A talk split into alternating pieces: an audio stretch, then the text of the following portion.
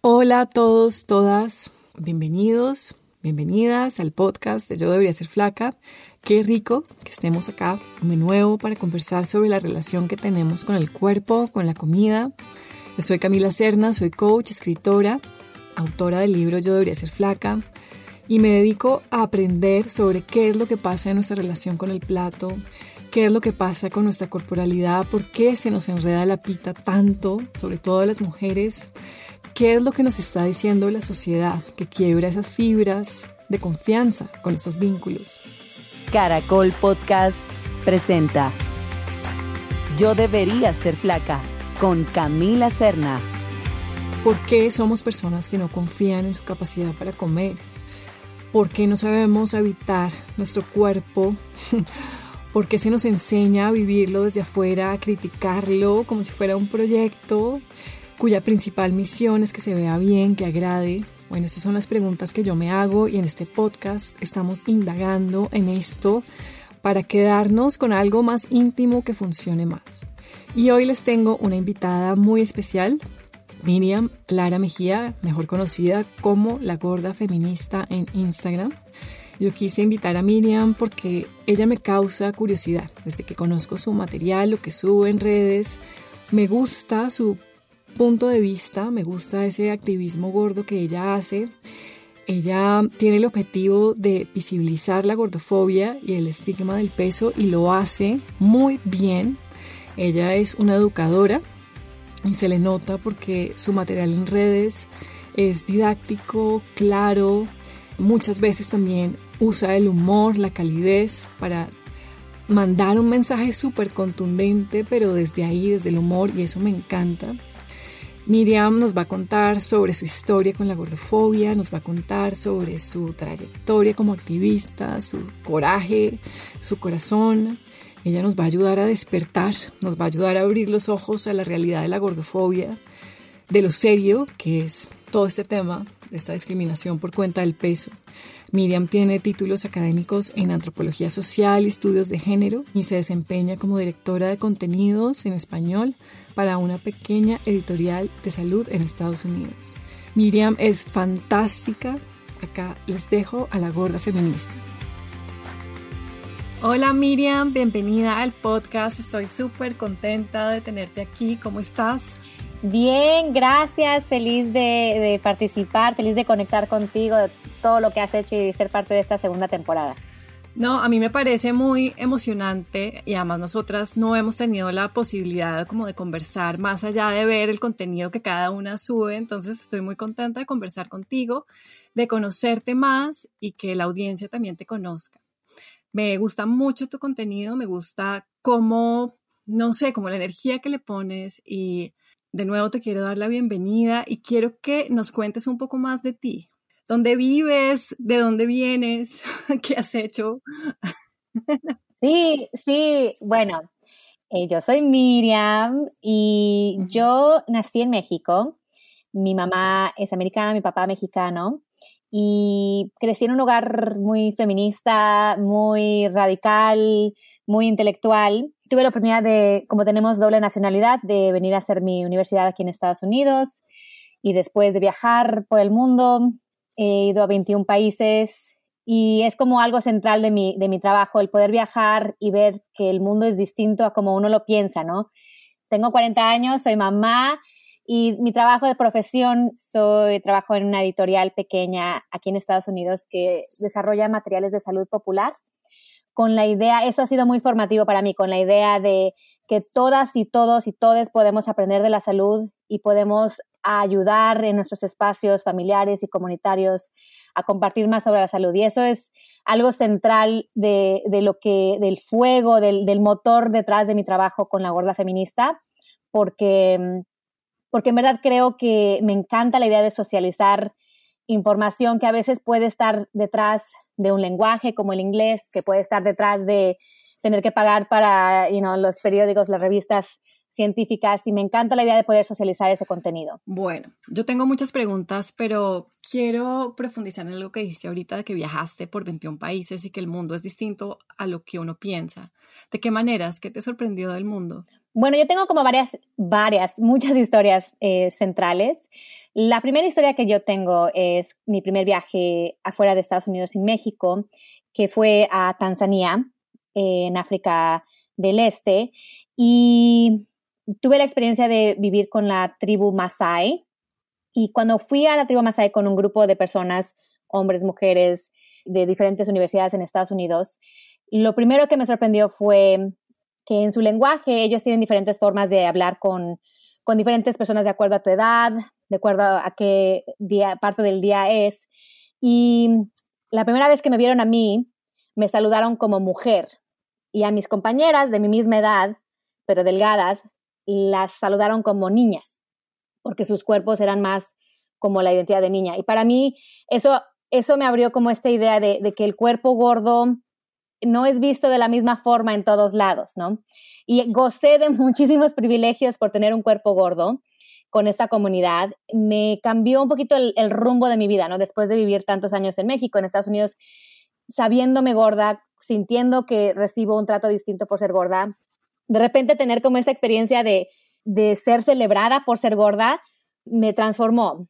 Por el contrario, en uno de mis viajes a Corea, en Asia del Este, fue todo lo opuesto, donde mi cuerpo gordo era totalmente vilificado, o sea, yo siempre cuento, like, entraba a las tiendas de ropa y se paraban enfrente y me decían, no, no, no, no aquí, aquí no tenemos para ti, tú, tú, vete a, las tiendas de hombres porque aquí no vendemos de tu talla. O a veces no me dejaban entrar a restaurantes porque decían que se iban a romper las sillas, aunque obviamente no era cierto, pero había todo este otro contexto alrededor de mi cuerpo. Entonces, ese tipo de, de perspectivas. Y obviamente, bueno, como feminismos hablamos de, de entender cómo nos relacionamos de formas distintas en cada diferente país, ¿no? Claro, y bueno, me gustaría hablar sobre tu formación como antropóloga social y tus formaciones en estudios de género. ¿Cómo te ayudó eso a poder identificar, o te ayudó, no, no lo sé, ya me dirás, a poder identificar más rápido el mundo gordofóbico en el que vivimos? Porque, pues, yo no sabía, por lo menos, cuando yo era un adolescente, ni la palabra gordofobia la había oído, y si me lo hubieran explicado, no sé qué tanto lo hubiera entendido como lo puedo entender ahora. Cuéntame si tus formaciones te ayudaron como a verlo más rápido, a entender estos fenómenos un poco más rápido. Sí, I mean, creo que crecer en un hogar feminista fue esencial, aún creciendo también en un hogar gordofóbico, porque la gordofobia es el sistema, todas y todos y todas somos parte del sistema, ¿no? Recuerdo un día que mi mamá no haya hablado de estar gorda, de no querer estar gorda, que no haya hecho dieta, ¿no? Entonces eso es súper formativo, pero a la misma vez crecer en un hogar feminista donde, donde existía ya este contexto de decir yo soy más de lo que cualquier persona me diga que mis limitaciones, ¿no? Las estructuras, las cajas donde nos ponen como mujeres. La verdad, nunca cuestioné, creo ahora que ya tengo un poquito, en los últimos dos años, un poquito más de formación en, el, en la palabra, en en el contexto de qué es gordofobia, es que puedo ver y reflexionar sobre mi pasado y decir, wow, eso fue gordofóbico y eso fue gordofóbico y ese fue un trato que yo recibí o a, una situación que me pasó específicamente por tener un cuerpo gordo. En ese momento no lo vi así porque creo que un eje de la gordofobia es que creemos que la discriminación y la violencia y el acoso que reciben las personas de cuerpo gordo es justificado. Y muchas personas que vivimos con cuerpo gordo también lo vemos así que recibimos ese acoso o que el novio nos dijo, ¿sabes qué? Si no bajas de peso voy a cortar contigo o y no, los viajes que tuve donde la gente me trataba de una forma o de otra de acuerdo a mi peso, no lo entendía como algo estructural, como una discriminación estructural, que es la gordofobia, que es el racismo, que es cualquiera de las intolerancias de las que estamos hablando, que son verdaderamente, están cimentadas en todo lo que vemos y hacemos, ¿no? Y cuando empieza uno ya, y no, con, con, antropología, para mí lo que a mí me interesa mucho de la antropología es esta idea de al momento que tú ves otra cultura, y, cultura puede ser, es todo, ¿no? No nada más es de ir a otro país, pero estar en otro espacio eh, comunitario del que no eres parte, ¿no? El momento que entendemos que, que hay construcciones sociales distintas, que podemos construir el mundo de otra forma, y que lo han construido de personas de otras formas, es que vemos que tenemos muchísimo poder de transformar nuestras comunidades y de no nada más decir, es que así es, ay, es que así es en México, es que así es en Estados Unidos, es que así se tratan a las personas. Si bien eso es una, una, aceptación de la realidad, y tenemos que todos entender qué es lo que está pasando, nos permiten la capacidad de, pensar en otras formas de comunicarnos y de conectarnos, ¿no? Y creo que sí, obviamente para mí el viajar es algo que yo, como dije, es algo central en lo que, que me ha permitido cuestionar básicamente todo lo que soy. Por ejemplo, cuando fui a África del Este, de repente pensarme como persona blanca, donde yo nunca antes me había pensado como persona blanca, pero en relación a donde estaba era una persona blanca. Y no en Asia ser una persona gorda. Yo nunca me había pensado, o sea, una persona tan gorda como, como ellos me veían, pero son las dinámicas que tenemos en diferentes contextos sociales.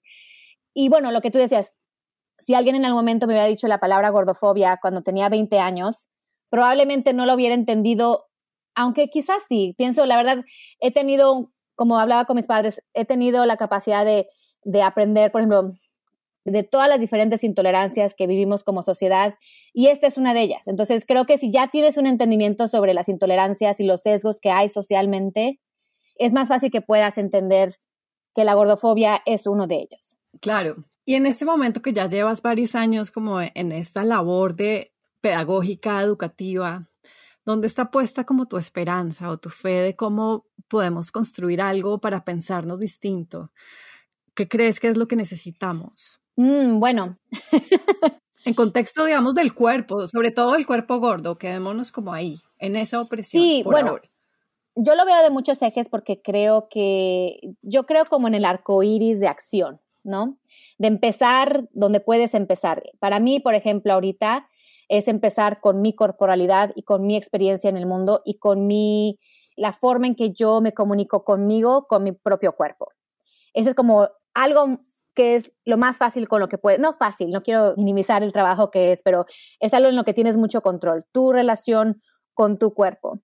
Y en el, como en el arco iris, en el arco de, de acciones, para mí la segunda parte es yo soy madre y estoy completamente, o sea, mi trabajo y mi labor de crear, eh, de ayudar a mi personita de cuatro años a ver el mundo a través de la diversidad corporal, ha sido una labor importantísima y, que ya está dando frutos. Solo tiene cuatro años y ya sabe que hay cuerpos gordos, que hay cuerpos delgados, que hay cuerpos de todos los colores y que todos los cuerpos son buenos y todos los cuerpos son válidos. Y después hay como diferentes ejes, ¿no? Depende de dónde vivas. Yo creo que lo hemos visto mucho con el activismo en Argentina, donde, por ejemplo, pasaron la ley de talles. Hay muchos mecanismos políticos que podemos cambiar y finalmente, o sea, yo creo que la representación también es súper importante. Yo siempre digo que uno de los primeros pasos que recomiendo es empezar a seguir gordas, empezar en redes a seguir gordas y no solamente gordas blancas, sino gordas indígenas y gordas negras y gordas de todo tipo, gordas con discapacidad, porque simplemente por el hecho de, de, de, empezar a abrir nuestros espacios y decir, hay toda esta diversidad, siempre la ha habido, siempre la ha habido, nada más que a veces no habíamos tenido espacios para ver tan, toda la diversidad que hay en el mundo, te cambia, te cambia como un chip y empiezas a decir, absolutamente es injusto creer que una persona es menos o tener todas estas estas palabras, estos, estos códigos, ¿no? Una persona gorda es, es este, sucia o eh, floja o todas estas palabras que hemos asociado con el cuerpo gordo, empiezas a, a, cuestionarte, en primera, por qué lo tenemos y en segunda, cómo lo vamos cambiando. Y ¿Cómo fue tu proceso de entender eso en ti? Para tu experiencia personal, tu subjetividad, ¿cómo fue entrar en un lugar donde ya sabes que el cuerpo gordo no es tu culpa, que no es como una desviación, una anomalía o algo que estés haciendo mal, sino de verdad entender lo de la diversidad corporal?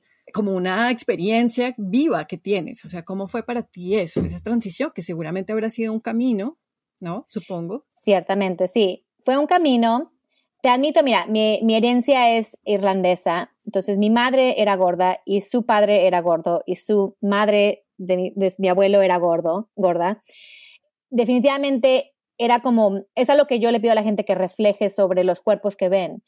Yo tenía toda esta familia que tenía cuerpos gordos y yo era gorda.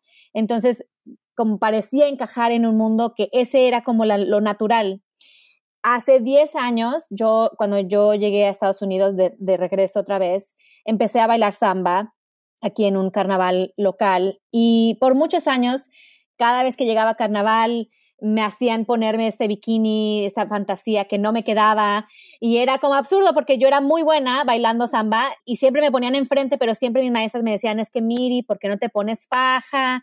¿Y por qué no haces no sé qué cosa para que cuando llegue carnaval estés lista, ¿no? Y cada año yo decía, lo voy a hacer, lo voy a hacer, pero no lo hacía, ¿no? Y finalmente un día, de verdad que esto fue, es como ocurren estas epifanías, ¿no? Pero yo iba caminando con una amiga y le estaba contando esto sobre cómo me daban un bikini y la panza se me salía por acá y no me gustaba y no me quedaba y me dijo, Miri, o sea, ¿por qué tiene tu cuerpo que ser distinto? ¿Por qué no puede ser distinto el bikini? y es algo como tan sencillo, pero dije, ok, entonces empecé a coser mi, propio, mi propia fantasía de carnaval y abrí un, un blog que era, se llamaba como las panzas angoloteadoras y así. Y era básicamente decir, ¿por qué yo tengo que cambiar? ¿Por qué tiene que cambiar mi cuerpo para pertenecer a un lugar donde me están diciendo que no pertenezco? En vez de cambiar otras cosas para que yo pueda pertenecer. Y entonces hice mi bikini de carnaval y fue increíble. O sea, fue a mí literalmente un cambio paradigmático para mí. Poder, poder decir, wow, o sea, hacerme un bikini que me quede me permitió bailar más, me permitió hacer muchísimo más, ¿no? Y el siguiente año llegaron varias compañeras y me dijeron, Miri, hazme el bikini. Obviamente les dije que no porque fueron muchísimas horas ahí cosiendo todas las cuentas de todas las, las, diferentes cosas que van colgadas del, del bikini. Después de tener como esa experiencia de, de hacer la, la fantasía de carnaval que me quedara, y, tuve una gran experiencia por varios años como de, de, en verdad aceptar mi cuerpo tal y como es y, de, y de empezar a entender que, que no tengo que cambiar yo para entrar a espacios, sino que los espacios tienen que cambiar para que yo pueda entrar, ¿entiendes? Que yo pueda hacer, puedo abogar por mí misma para crear más espacio para que yo pueda entrar en espacios donde me están diciendo que no quepo por ser persona gorda, ¿no? Tuve un bebé hace cuatro años, un, un hijo, lo que recibimos como personas gordas en el embarazo, como tú sabrás, es, muchísima información sobre si puedes subir de peso y cuánto subir, y hay como, yo, ten, yo como persona que era definida por el sistema médico como persona obesa y con un embarazo geriátrico porque era una mujer de 36 años, recibí muchísimo, muchísima información sobre todo lo que tenía que controlar para no subir más de peso del que debía. Pero entonces yo me eduqué, hay un libro que se llama Expecting Better, que habla sobre qué dice la ciencia sobre el peso en el embarazo, qué sabemos y por qué hay tanto énfasis en que las mujeres gordas no suban más de peso. Y no es sobre la salud de la mamá y del bebé. De hecho, es específicamente porque cuando ya subes de peso es más difícil bajarlo y entonces el sistema médico no quiere que subas de peso. Lo que ocurre después de posparto, obviamente muchísimos cambios, es las mamás, las personas gestantes que están escuchando, que hayan pasado por esto, saben que el cuerpo cambia y es muy difícil los mensajes que recibimos alrededor de regresar a un cuerpo que, que ya, o sea, ya pasó, ese cuerpo ya pasó, ya no existe, ¿no? Pero nos siguen bombardeando con esa idea y, hay muchísimos cambios, obviamente, aparte yo tuve de depresión postparto, muchísimo de lo que hay que trabajar en relación a nuestro cuerpo ahora que hay un cambio después del parto.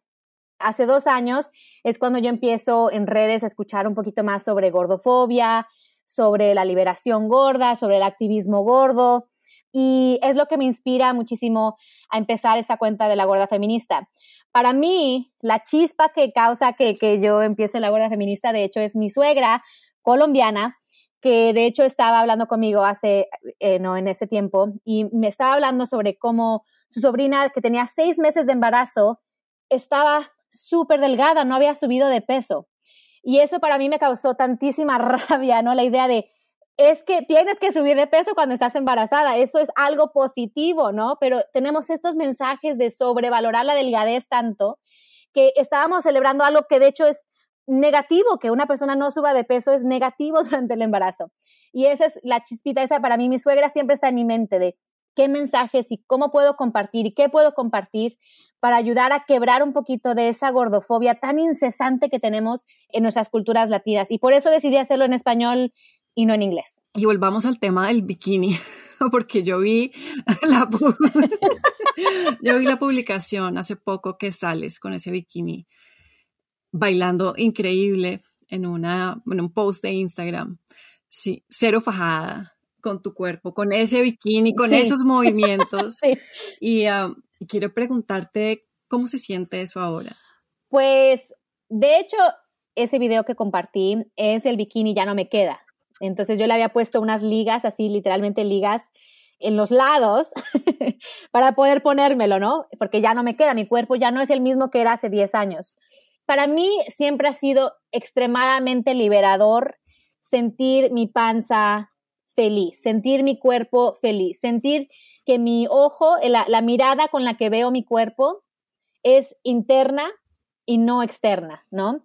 Y, y, se me hace obviamente muy potente, ¿no? Como una mujer cuarentona, mamá posparto, que no pongo tanto valor en tener un cuerpo que ya no, o sea, que he aceptado el nuevo cuerpo que es ahora este cuerpo, ¿no? Y para mí también es importante que mi hijo me vea mi panza, que mi hijo me vea, a lo mejor la gente a veces se cuestiona y, he puesto, por ejemplo, videos muy bonitos de que quiero que mi hijo me vea feliz con mi cuerpo porque esa educación es modelar cómo queremos que nuestras personitas tengan relaciones con sus cuerpos, ¿no? Y me encanta la idea de, que mi hijo a lo mejor algún día ve esos videos y diga, wow, mi mamá estaba feliz, porque pongámonos a pensar, yo me pongo a pensar en mi madre y no hay un momento en la historia de mi madre que haya estado feliz con su cuerpo. Y eso es absolutamente inaudito, que, vivamos, un, que vivamos pensando que nuestro cuerpo es una pelea con nosotras, con nosotras, ¿no? Entonces, para mí se me hace muy potente y me encantó la idea de ponerle esas ligas y hacerlo como más grande, ¿me entiendes? No es perfectamente más grande, pero es simplemente crear más espacio para el cuerpo que es, no el cuerpo que fue.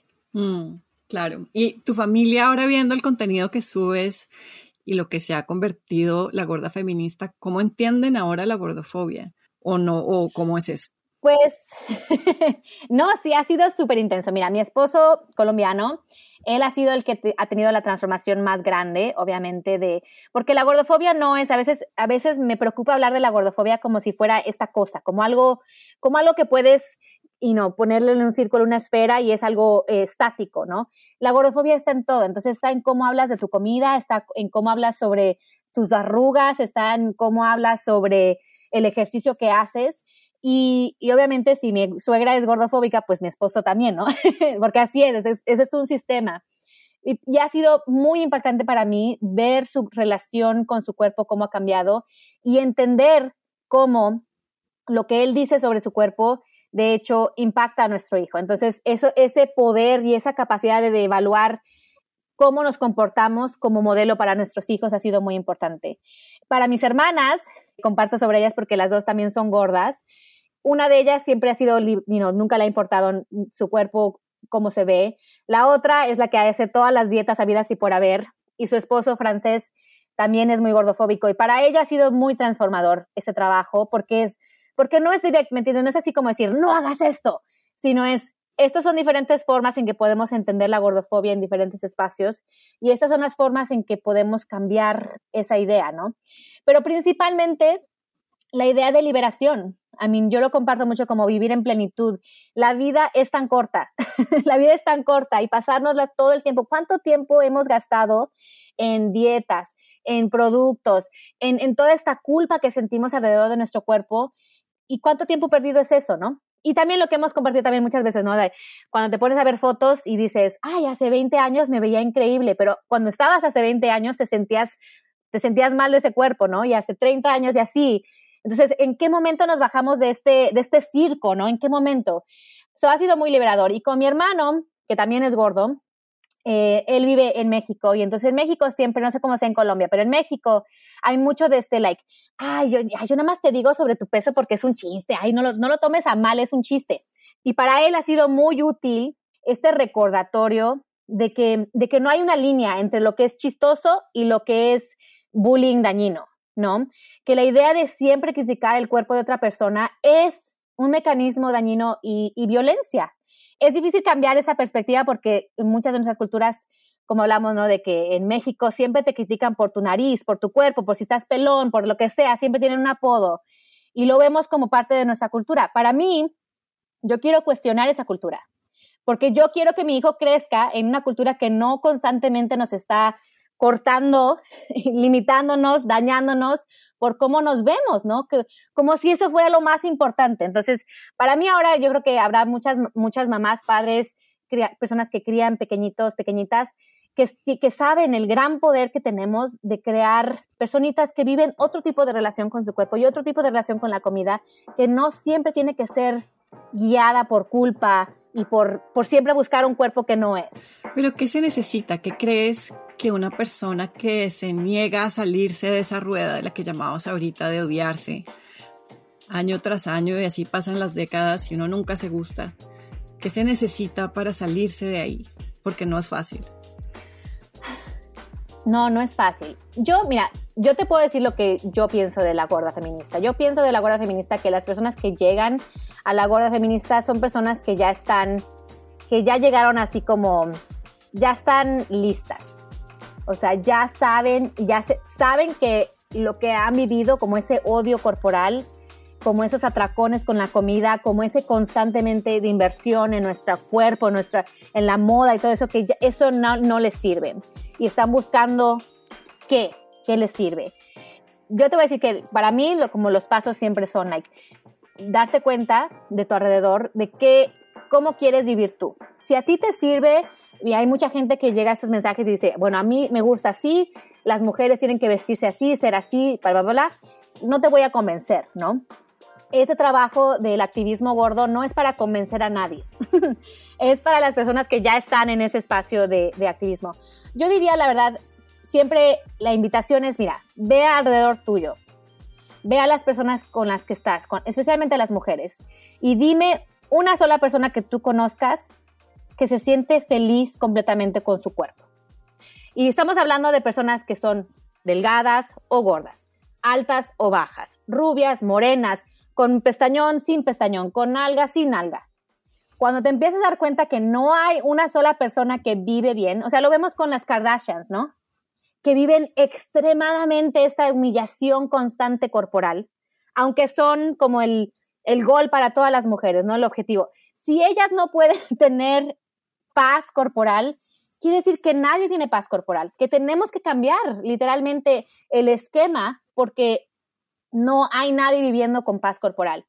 En segundo, la verdad, yo, lo, como lo dije antes, sí creo que cuando empezamos a seguir cuentas que están cuestionando el status quo, que nos están diciendo, yo puedo ser gorda y estar bien, yo puedo ser mamá gorda y estar bien, yo puedo ser todo lo que sea gorda y estar bien, eso es crucial y importante.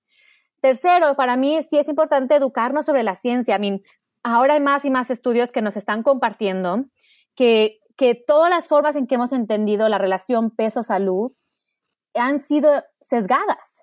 Están sesgadas por el sistema del índice de masa corporal, que como muchos sabrán fue creado por un matemático, que él mismo dijo que no servía para medir la salud, pero lo utilizamos para medir la salud. Em, que empezamos a ver los estudios que dicen, I mean, estudios enormes de millones de personas que dicen, hey, las personas que tienen la denominación sobrepeso, de hecho, viven más años que las personas de peso normal. ¿Qué es lo que está pasando ahí?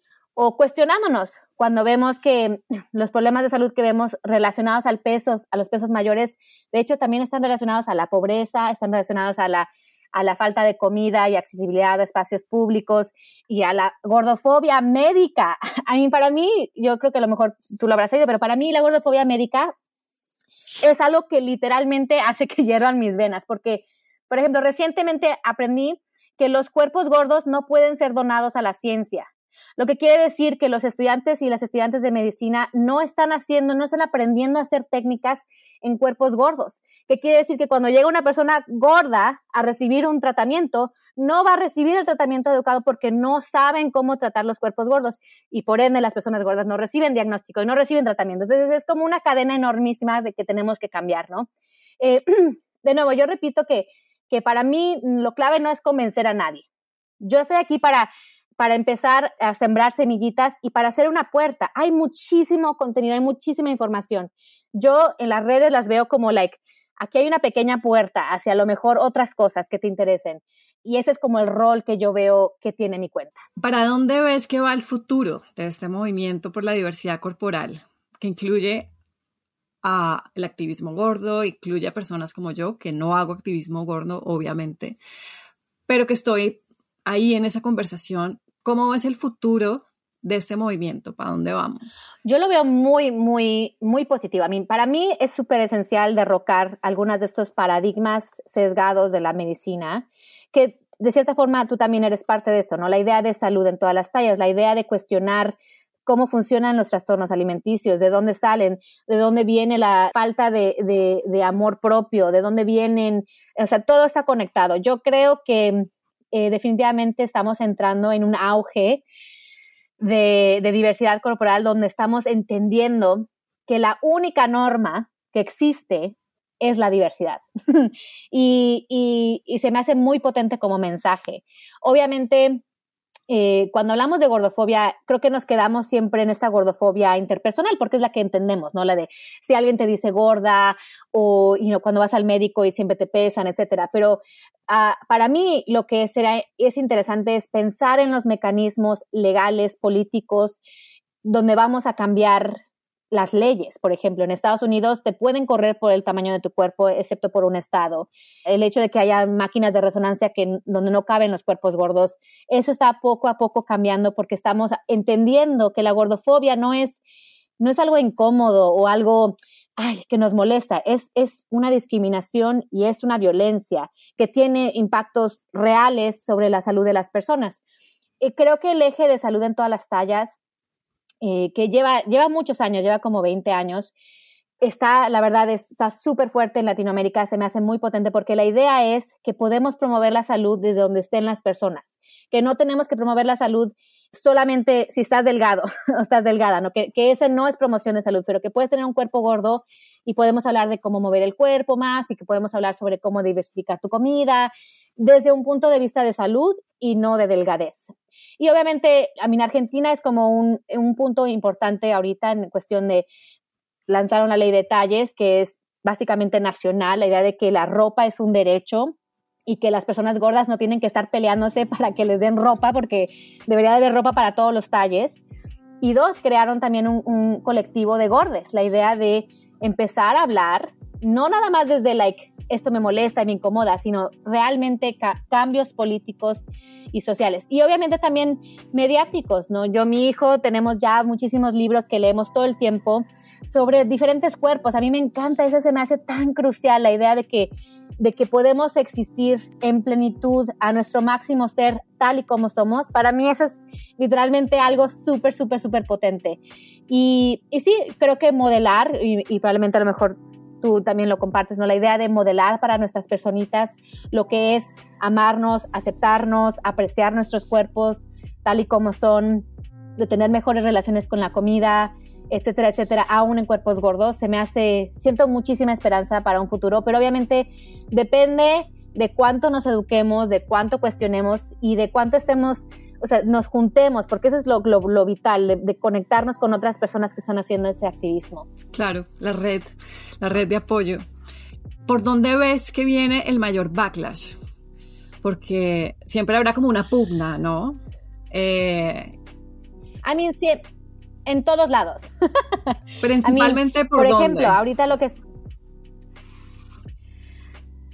I mean, siempre va a haber el backlash hacia lo, hacia lo médico y lo hemos visto en diferentes ámbitos. Hay cada vez más estudios que están demostrando que la salud puede existir en todos los cuerpos, pero siempre van a haber estudios que demuestren lo opuesto y entonces tenemos siempre ese balance. Ahorita lo estamos viendo en tendencia, ¿no? Que los cuerpos más delgados y la ropa más holgada está siendo como la tendencia otra vez regresando a los noventas.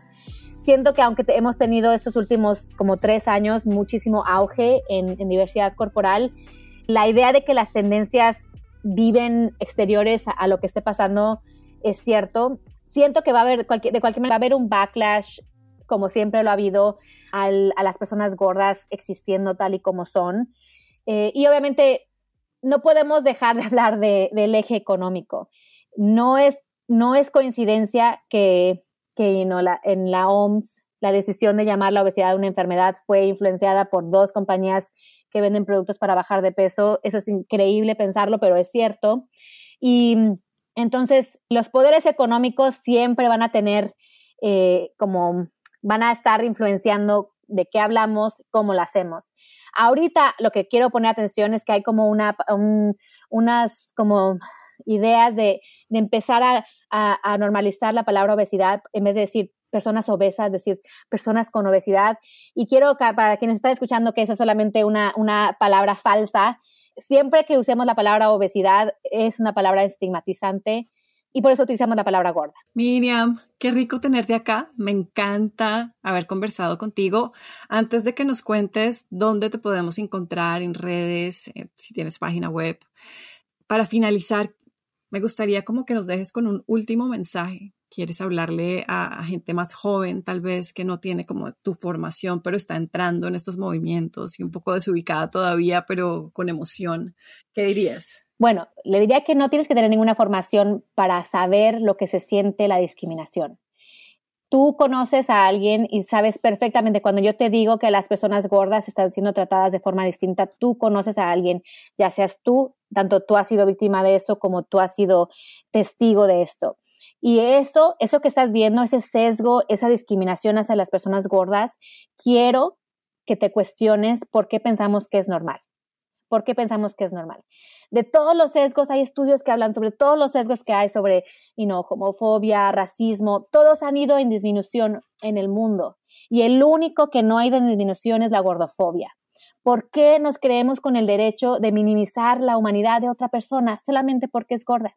Y lo último que quiere decir es, literalmente, las personas gordas existen, han existido, no hay una forma de saber su salud y no importa qué salud tengan tienen el derecho a recibir respeto, a vivir plenamente. Y si tú eres una persona gorda, pues te invito, ven a la gorda feminista, ven a todas estas redes increíbles que nos están diciendo, hey, hey, todas las personas tenemos derecho a existir plenamente, todas las personas tenemos derecho a, hacer todas las cosas, cabemos en todos los espacios, quieres bailar, baila, quieres hacer karate, haz karate, eh, no hay ninguna limitación, solamente las limitaciones políticas, sociales que nosotros imponemos, las podemos cambiar. ¿Y dónde te podemos conseguir? Cuéntale a la gente. Ah, pues estoy, estoy en Instagram y estoy en TikTok como arroba la gorda feminista. Y también tengo una página web, pero todavía no sale, pero va a ser lagordafeminista.com.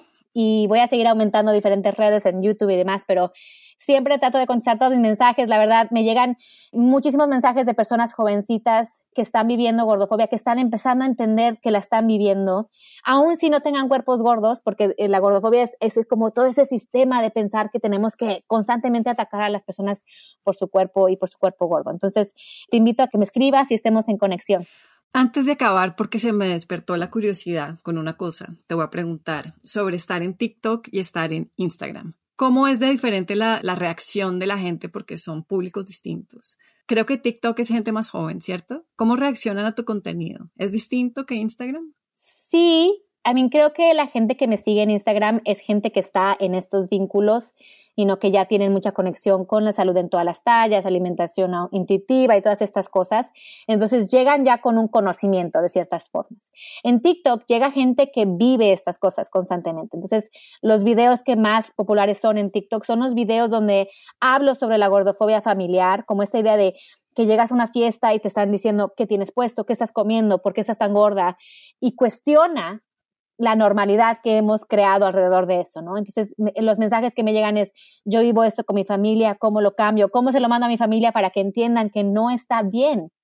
Y para mí esa es como la propuesta. Yo sé que podemos hablar de, ay, mire, ese es idílico, todas las familias son así. Sí, puede ser cierto, pero nosotros tenemos un gran poder de formación y de crear y entender que no es normal que constantemente nos estén criticando nuestro cuerpo. No es normal.